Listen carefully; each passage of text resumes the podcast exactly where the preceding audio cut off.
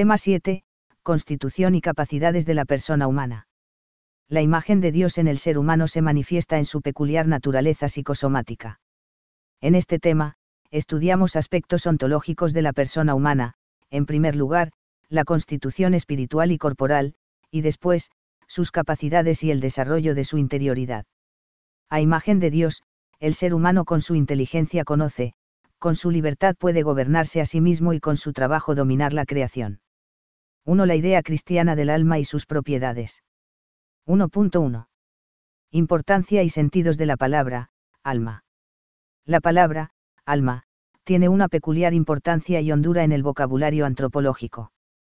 Pero presenta dificultades, porque se emplea de modos diversos, tanto en tradiciones religiosas como filosóficas. La idea de, alma, está asociada a tres fenómenos que conviene contemplar y diferenciar. 1. La animación, la vida.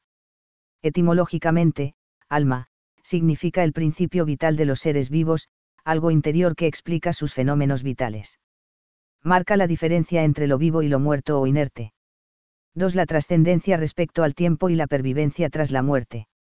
Corresponde a la idea religiosa o la intuición sapiencial de que el hombre no puede morir del todo, de que hay algo espiritual que trasciende el cuerpo y no se disuelve con él, sino que permanece. A ese componente espiritual que pervive, se le llama, alma. 3. La trascendencia respecto a la materia y la sede de las funciones espirituales. Puesto que el hombre tiene operaciones espirituales que trascienden la materia, la inteligencia y la voluntad libre, su alma debe ser un sujeto espiritual, porque el obrar sigue al ser. El tema es decisivo para clarificar la especificidad del ser humano entre los demás seres y su trascendencia sobre el universo material. Esto puede ser alcanzado por la experiencia humana, aunque la fe cristiana aporta argumentos propios.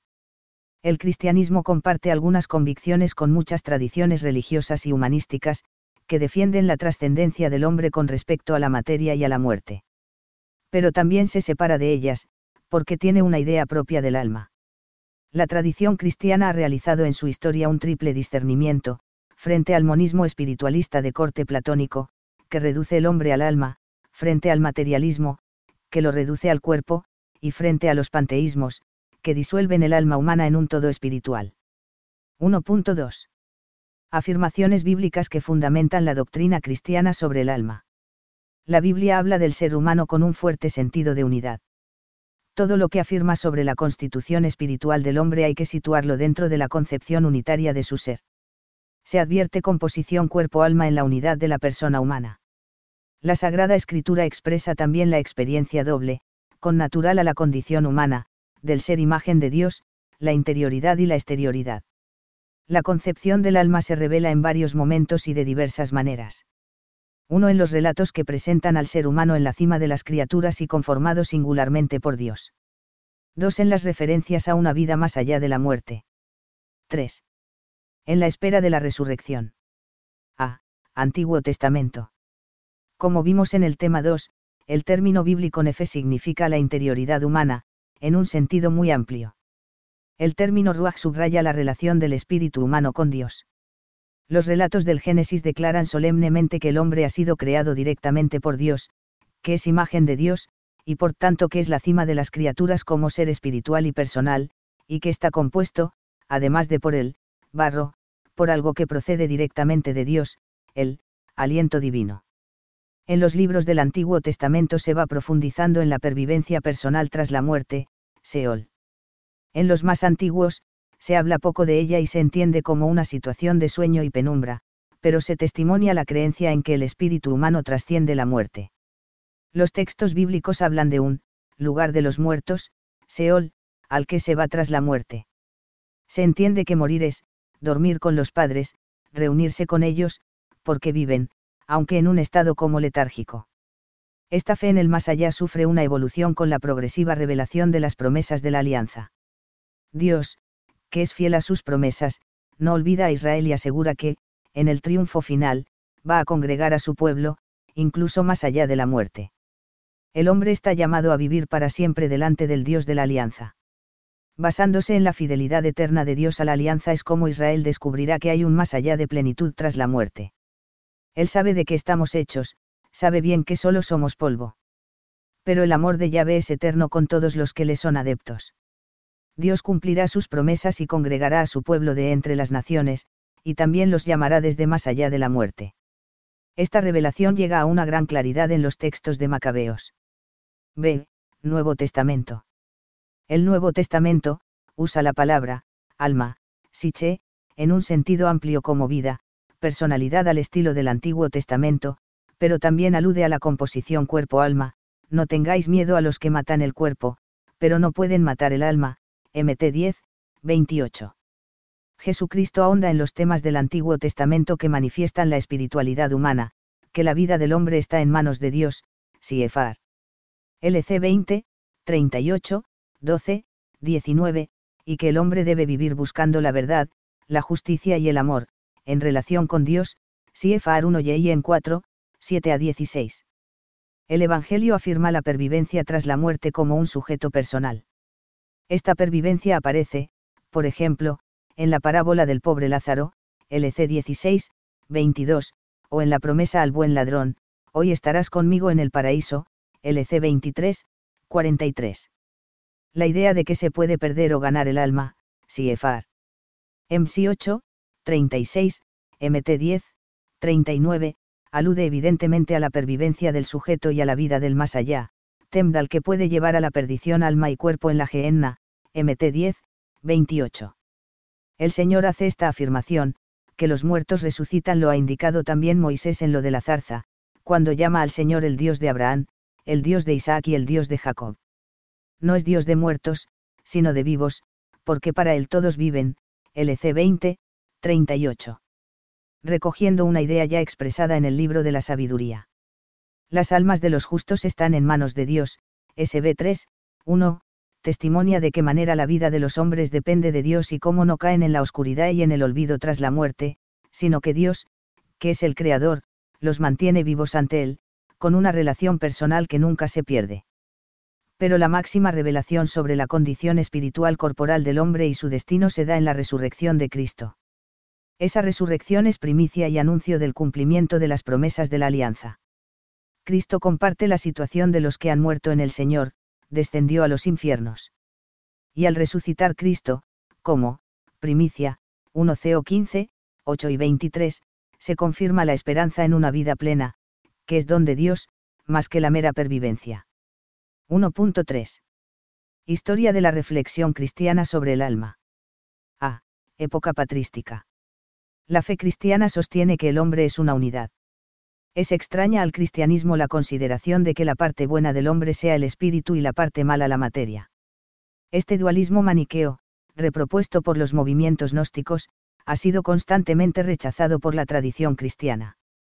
La primera tradición teológica cristiana se acercó al platonismo al advertir coincidencias sobre el carácter espiritual del alma, sobre su relación con el bien, la necesidad de la ascesis y sobre un más allá tras la muerte pero notó las diferencias y se vio obligada a corregirlo. Estos son los principales puntos de diferencia entre el mensaje cristiano y el platonismo. 1. El alma ha sido insuflada por Dios en el cuerpo, por tanto, no preexiste, ni es eterna ni autosuficiente. 2. Las almas no transmigran, cambian de cuerpo, ni se reencarnan, sino que cada alma queda vinculada a su cuerpo para siempre. 3. El cuerpo forma parte de la integridad y perfección humana, por eso, hay verdadera resurrección. 4. El cuerpo, y toda la materia, es creación de Dios y, por eso, es bueno. 5. El mal nace del corazón del hombre, no de su cuerpo, por eso, la ascesis cristiana no consiste en liberarse del cuerpo, sino en amar a Dios y actuar según su voluntad. B. Síntesis tomista. Santo Tomás de Aquino toma de Platón la idea del alma como sujeto de las funciones espirituales, pero también toma de Aristóteles la idea de que es forma. El alma es las dos cosas a la vez. La forma general del ser humano es el alma. Pero el alma humana es más que la mera forma del cuerpo. Porque el alma humana tiene funciones que trascienden lo corporal en cuanto sujeto de las funciones espirituales. Y el sujeto espiritual permanece delante de Dios, aun cuando, al morir, se separe del cuerpo. C. Dualismos y monismos en la filosofía moderna. Cuando la tradición filosófica olvidó esta fórmula volvió, primero, al dualismo, como sucedió llamativamente en Descartes, o se vio obligada a disolver el alma, declarando que, en realidad, todos los fenómenos de la conciencia son simplemente materiales, como ha sucedido con las corrientes materialistas y positivistas modernas desde Hume. D. Tentación de unitarismo en la teología contemporánea. En el ámbito de la teología cristiana contemporánea, el justo empeño de mostrar la unidad del ser humano y de distanciarse de los dualismos ha producido recientemente algunas dificultades. A veces, se ha defendido un unitarismo que suprime las características decisivas del alma, e incluso olvida la pervivencia tras la muerte en espera de la resurrección, en el denominado, estado intermedio. Pero no es dualismo distinguir entre una dimensión espiritual, conciencia, alma, y un aspecto exterior, cuerpo. Además, para un cristiano, es inevitable afirmar por la fe que el sujeto espiritual, el yo personal, con su biografía pervive de algún modo en Dios, mientras sabe por experiencia que el cuerpo se disuelve con la muerte. Recientemente, la problemática de la relación alma-cuerpo se ha reconducido a la relación mente-cerebro. Aunque son cuestiones relacionadas, no representan lo mismo. Porque cuando se habla de mente, se hace referencia a la experiencia interna de la conciencia, psicología, sin presuponer que exista un componente espiritual y trascendente a la materia, ontología, que es lo que está implicado en la idea de alma en la tradición cristiana. 1.4. Magisterio de la Iglesia. El magisterio de la Iglesia, sin identificar la doctrina cristiana con la de ninguna escuela filosófica, se sirve del término, alma, para expresar la singularidad del ser humano querido por Dios, la doctrina de la fe afirma que el alma espiritual e inmortal es creada de forma inmediata por Dios. Ante los que caen en el panteísmo o en el emanacionismo, el magisterio ha defendido la creación del alma, y Concilio de Toledo, Disi 201. Y ante los que creen en la preexistencia del alma, su creación simultánea a la del cuerpo. La espiritualidad y la inmortalidad del alma ha sido expuesta en innumerables ocasiones en los documentos magisterials, al afirmar, por tanto, en sí mismo, la espiritualidad y la inmortalidad de su alma, no es el hombre juguete de un espejismo ilusorio provocado por las condiciones físicas y sociales exteriores, sino que toca, por el contrario, la verdad más profunda de la realidad. Para expresar la visión unitaria de la persona, a la vez que la composición cuerpo-alma, el magisterio ha llegado a servirse de la formulación tomista del alma como, forma, del cuerpo, la unidad del alma y del cuerpo es tan profunda que se debe considerar al alma como la forma del cuerpo, es decir, gracias al alma espiritual, la materia que integra el cuerpo es un cuerpo humano y viviente, en el hombre, el espíritu y la materia no son dos naturalezas unidas, sino que su unión constituye una única naturaleza. 1.5. La concepción cristiana del alma y sus propiedades. A. La tradición cristiana atribuye al alma tres propiedades. La creación inmediata por Dios subraya la relación única y directa del ser humano con su creador e implica varias cosas, en primer lugar que cada alma es creada y no es una emanación de Dios. Es decir, ha sido creada por la voluntad de Dios, pero no es parte de Dios, como defienden los panteísmos orientales. En segundo lugar, que no preexiste como un ser espiritual eterno, platonismo, sino que es creada al mismo tiempo que se origina el cuerpo.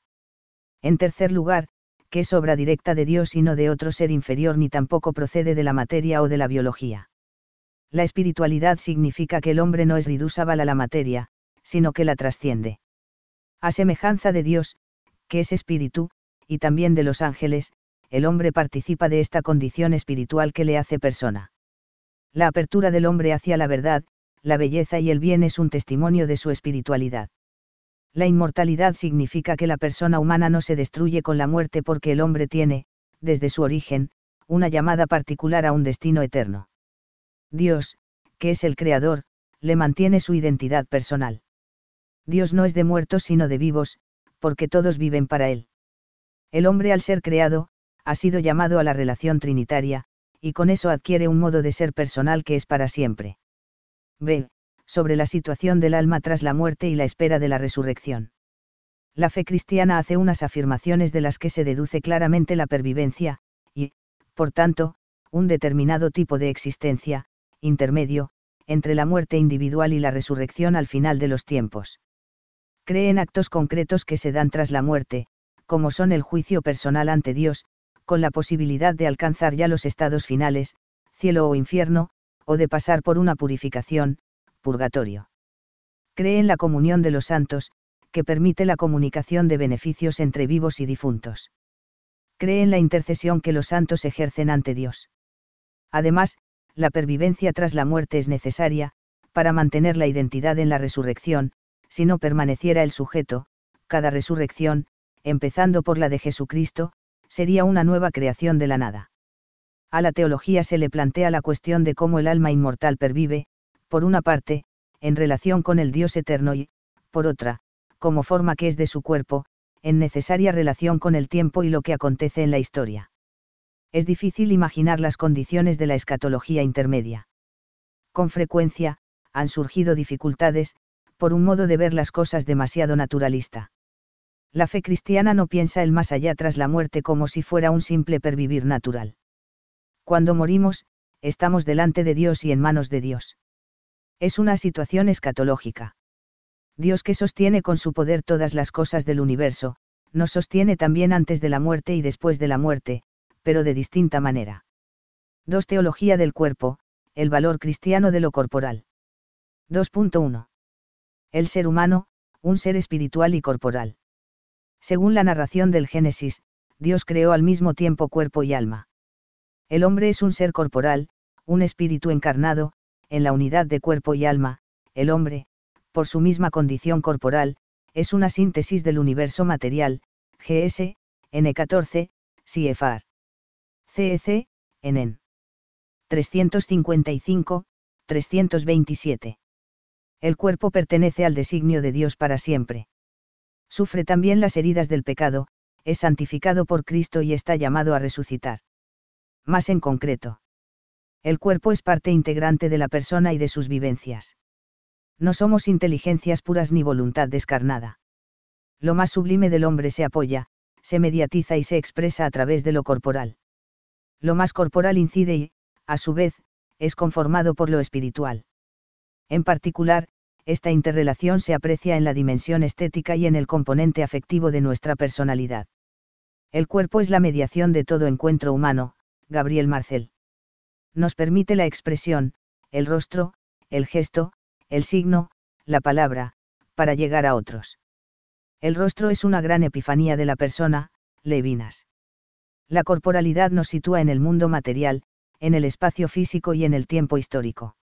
Es el ámbito natural de nuestra vida y forma parte de nuestra vocación al dominio del mundo. Nos pone en comunión con lo material, que comprendemos con nuestra inteligencia, pero dominamos con nuestras manos, técnica nos hace tomar conciencia y participar en la historia, vivimos en un tiempo limitado y único, que es el tiempo del mundo y de la historia humana.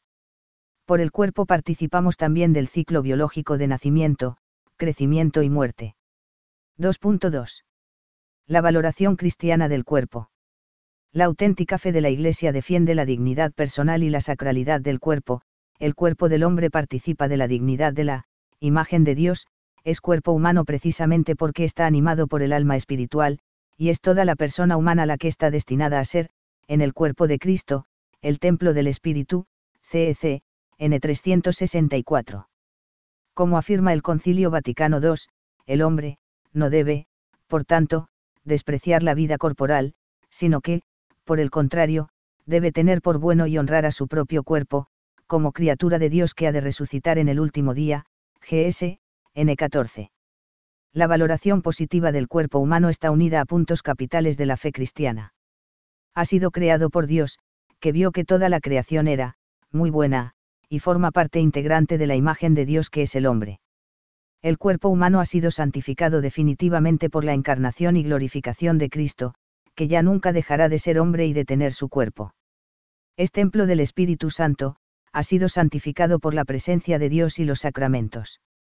En particular, la Iglesia reconoce la bondad del matrimonio y la sexualidad, que forma parte de la bendición de Dios sobre la primera pareja, y está santificado con un sacramento, como expresión de la unión de Cristo y de su Iglesia. Está llamado a la resurrección, y con los nuevos cielos y la nueva tierra forma parte irrenunciable de la perfección final. Por tanto, el hombre perfecto es concebido siempre como integrado por alma y cuerpo. Esto se revela claramente en Cristo resucitado con su cuerpo glorioso. Y está prometido para todos los hombres. 3. Las funciones del espíritu humano. La Biblia no trata sistemáticamente de las funciones del espíritu humano, pero habla de ellas y de su sentido religioso. El entendimiento y la voluntad libre, la deliberación y la conciencia moral, los afectos humanos y singularmente el amor, son tema de la Sagrada Escritura y de la teología. Lo son en su dimensión religiosa, en cuanto que en Dios tienen su origen, en lo que respecta a su ejercicio responsable y a su acuerdo o no con la voluntad divina, y por lo que atañe a su fin, al perfeccionamiento de la persona y su unión con Dios. 3.1. El espíritu humano, imagen de Dios abierto a la trascendencia. Para la tradición cristiana, la imagen de Dios se refleja de manera especial en la capacidad de conocer y de amar del espíritu humano. Gracias a esas capacidades, puede unirse a Dios y dominar el mundo. Dice San Ireneo, el hombre es racional, y por ello semejante a Dios, creado libre y dueño de sus actos, San Agustín, entendemos que tenemos algo que es imagen de Dios, a saber, la mente y la razón. Es la misma mente que reclama la luz de Dios y la verdad de Dios. El espíritu humano, con su peculiar apertura al infinito y con sus anhelos insaciables, abre al hombre a la trascendencia. Por eso la persona humana es, por naturaleza, capaz de Dios, está preparada para conocerle y amarle. El espíritu del hombre está preparado para recibir la revelación de Dios, para poderla acoger y, en alguna medida, entender. 3.2. El corazón, la unidad de la persona y su afectividad. Con su terminología, la Biblia habla del corazón como centro íntimo y espiritual del hombre. Es lo más alto y lo más profundo del ser humano. La palabra, corazón, alude al aspecto afectivo de la psicología humana. Y resalta, de esta manera, la unidad del ser humano. La tradición occidental, desde los clásicos griegos, ha sido racionalista y tiende a dividir excesivamente el aspecto intelectual, obrar racional, del aspecto afectivo. Pero las decisiones se toman siempre en el contexto de la afectividad. La persona es una unidad y obra como una unidad. De las afirmaciones bíblicas sobre el corazón, puede deducirse que la afectividad humana no se reduce a las pasiones que compartimos con los animales, sino que éstas se integran con los anhelos y sentimientos vinculados a las tendencias permanentes del espíritu, las tendencias espirituales a la verdad, al bien, a la felicidad, al amor, a la justicia, a la salvación. Esta afectividad pertenece a la esfera espiritual, porque se dirige a bienes espirituales, von Hildebrand. 3.3. La sabiduría divina y el saber humano. Toda la Biblia está atravesada de asombro y alabanza por la sabiduría divina, que ha creado el mundo. El Creador actúa según el proyecto de su sabiduría. Este orden que queda impreso en las criaturas. El ser humano, imagen de Dios, puede captarlo en las cosas. Porque el mundo ha sido creado por la inteligencia divina, puede ser comprendido por la inteligencia humana. Este es el fundamento del realismo cristiano, Gilsan. Las cosas encierran una verdad propia, pensada por Dios y accesible, aunque sea en una medida limitada y parcial, a la inteligencia creada del hombre. El orden de la realidad querido y creado por Dios se denomina en teología, ley divina. Pero el ser humano se sitúa dentro de este ordenamiento divino de un modo singular, ya que ha de actuar de modo consciente y libre. Con la inteligencia práctica capta si sus acciones se adecúan o no a su propia verdad, es decir, al plan de Dios. Lo que es bueno o malo no lo inventa la inteligencia, sino que lo capta la ley natural. Es algo que se recibe y, por eso, exige una actitud humilde de escucha y de obediencia. La mente cristiana considera que el juicio moral responde a lo que es y a lo que está llamado a ser el hombre y el mundo. Y, en esa misma medida, responde al querer de Dios, que lo ha hecho. El sentido moral es un caer en la cuenta de los valores morales presentes en la realidad y de las obligaciones y prohibiciones que se derivan. Por tanto, todas las decisiones libres contienen un homenaje o un desprecio por el plan divino impreso en la realidad y afectan a la relación con Dios. 3.4. La libertad y su realización en la verdad y en el amor. La Sagrada Escritura muestra al ser humano en relación personal con Dios, llamado a la alianza y con la posibilidad de optar a favor o en contra de la voluntad divina. Esta visión del hombre se enfrentó desde el primer momento al fatalismo grecorromano, y se ha opuesto a todo tipo de determinismos antiguos y nuevos, saliendo en defensa de la libertad y de la responsabilidad humanas. Dice Gaudium et Spes, la orientación del hombre al bien solo se logra con el uso de su libertad. La verdadera libertad es signo eminente de la imagen divina en el hombre. Dios ha querido dejar al hombre en manos de su propia decisión, para que así busque espontáneamente a su Creador y, adhiriéndose libremente a éste, alcance la plena y bienaventurada perfección. La libertad humana hay que situarla en el horizonte de la realidad magnífica y limitada del hombre y de sus relaciones. La libertad tiene una relación intrínseca con la verdad. El ejercicio auténtico de la libertad hace relación al encuentro, en la práctica, no solo en teoría, de la verdad sobre el fin de la vida humana y sobre el orden moral del mundo. Comenta Juan Pablo II, la libertad no es simplemente ausencia de tiranía o de opresión, ni es licencia para hacer todo lo que se quiera. La libertad posee una lógica interna que la cualifica y la ennoblece, está ordenada a la verdad y se realiza en la búsqueda y en el cumplimiento de la verdad. Separada de la verdad de la persona humana, la libertad decae en la vida individual en libertinaje y en la vida política, en la arbitrariedad de los más fuertes y en la arrogancia del poder. Por eso, lejos de ser una limitación o amenaza a la libertad, la referencia a la verdad sobre el hombre verdad que puede ser conocida universalmente gracias a la ley moral inscrita en el corazón de cada uno es, en realidad, la garantía del futuro de la libertad. La doctrina cristiana sostiene que la persona se realiza, en la entrega sincera de sí mismo a los demás, GS, N24. Puesto que el hombre está hecho por amor y para amar, la voluntad libre más allá de la mera posibilidad de elección es fundamentalmente la capacidad de amar, de acoger y entregarse amorosamente a Dios y a los demás. Solo así se realiza la persona. Ese es el sentido cristiano de la libertad, que tiene como horizonte el doble mandamiento de la caridad, tal como lo vivió y enseñó Cristo.